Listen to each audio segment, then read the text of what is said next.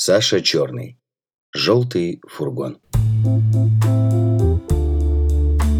«Почему вы, мадемуазель, плачете?» – спросил француз городовой у маленькой девочки, стоявшей на перекрестке улиц под платаном в позе потерпевшей крушение мореплавательницы, выброшенной на необитаемый остров. «Со мной случилось несчастье». Заплаканные серые глазки робко осмотрели огромного полицейского, и слезы быстро-быстро мелкими капельками покатились по щекам. «Несчастье, мадемуазель. А вот вы мне расскажите, в чем дело? И никакого несчастья не будет». Школьники проходили мимо нашего отеля с музыкой. Я побежала за угол. Они так красиво шли в ногу. Бум-бум. И опять за угол. И еще за угол пока не заблудилась». Городовой пожалел, что у него в кармане не было ни простыни, ни большой скатерти. Обыкновенным носовым платком таких слез не осушишь. «Хорошо. Вы как раз натолкнулись на такого полицейского, который отводит по домам маленьких заблудившихся девочек. Но прежде всего давайте сядем. Вон там скамья. Когда мы сядем, мы будем почти одного роста, и нам будет удобнее разговаривать. Как вас зовут?» Нина. Очень красивое имя, мадемуазель. Сколько вам лет? Кажется, пять, схлипнула девочка. Превосходно. Самое главное мы знаем. Теперь перестаньте плакать и постарайтесь припомнить, на какой улице вы живете. Полицейский достал из-под толстого плаща толстую книжечку, в которой были бисерным шрифтом пропечатаны все улицы, все переулки, все бульвары Парижа, и бережно положил книжечку на колено. «О, господин полковник, я уже старалась припомнить, но как же я припомню, когда я не знаю названия нашей улицы? На углу у нашего отеля была прибита синяя дощечка с названием улицы, но она так высоко прибита, что я не могла ничего разобрать.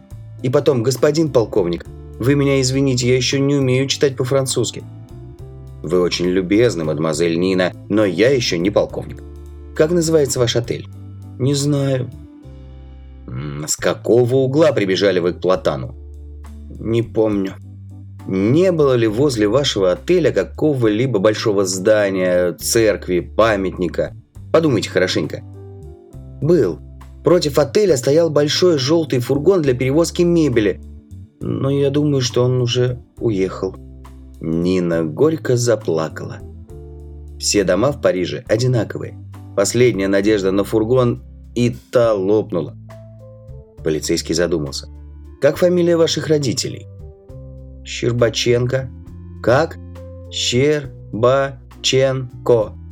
«Какая первая буква?» «Ща». «Ммм, такой буквы во французском алфавите нет». «Какой же вы национальности, мадемуазель?» «Раньше была марселькой, а теперь мы переехали в Париж». «Да нет же, турчанка вы, испанка или гречанка». Нина обиделась. «Турчанка. А еще говорите, что вы полицейский, который отводит заблудившихся детей домой. Я русская. И мама моя русская. И бабушка. Щербаченко. Извините, мадемуазель Нина. Только у русских бывают такие фамилии, которых по первой букве ни в одном алфавите не сыщешь. Надеюсь, что во время своей прогулки вы не перешли границы своего арендисмана. Пойдемте со мной в наш комиссариат, как-нибудь справимся уж с вашей фамилией. Напротив русский лавочник торгует, он нам поможет. А по фамилии и адрес ваш разыщем, хорошо? Комиссариат?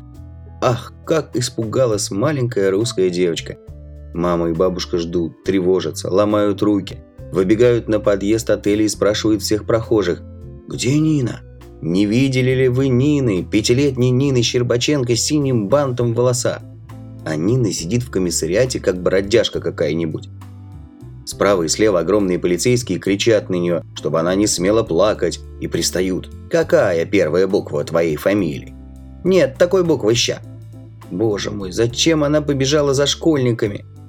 Разве бабушка и мама не запретили ей дальше угла никуда не бегать? «Не пойду, не хочу в комиссариат. Отведите меня домой». Полицейский вздохнул посмотрел на колотившие по скамейке маленькие ножки, на трясущийся на голове синий бант. Откуда у маленьких детей столько слез берется? Что ж с ней делать? А вокруг скамьи народ собрался. старушки с корзинками, любопытные школьники, собаки какие-то сочувственно обнюхивали Нине на коленке. И все сразу говорят, лают, дают советы. Кто-то сунул Нине в руку банан. Да бананов ли ей, когда она потеряла место своего жительства? И вдруг на всю улицу грохот. Из-за угла выкатил огромный желтый фургон. Серые кони. На козлах толстый француз в синем колпачке, какие школьники носят. Нина всмотрелась и со всех ног бросилась к лошадям. Едва полицейский успел ее за юбчонку назад отдернуть. «Фургон! Фургон! Тот самый фургон, который утром против нашего отеля стоял!» Полицейский поднял руку. Сытые серые кони, похожие на слонов, попятились назад и остановились. Веселый кучер, конечно, все знал. И название Нининой улиц, и название отеля. Французы, улыбаясь, оборачивались. В самом деле смешно. Огромный, широкоплечий полицейский еле поспевает за маленькой пятилетней девочкой, которая его за руку вперед тащит. Точно не он ее, а она его ведет. «Вы зайдете к нам, господин полковник? Пожалуйста, зайдите. Мама и бабушка напишут вам по-французски мою фамилию. И потом у нас есть вишневка. Вы не знаете, что такое вишневка? О, это очень-очень вкусно. Только, пожалуйста, не говорите, что я так громко плакала, и что вокруг собрался весь Париж, и что вы хотели отвезти меня в комиссариат. Хорошо, мадемуазель Нина. Только прошу вас, не называйте меня полковником. И не бегите так скоро. А то вы оторвете мне руку,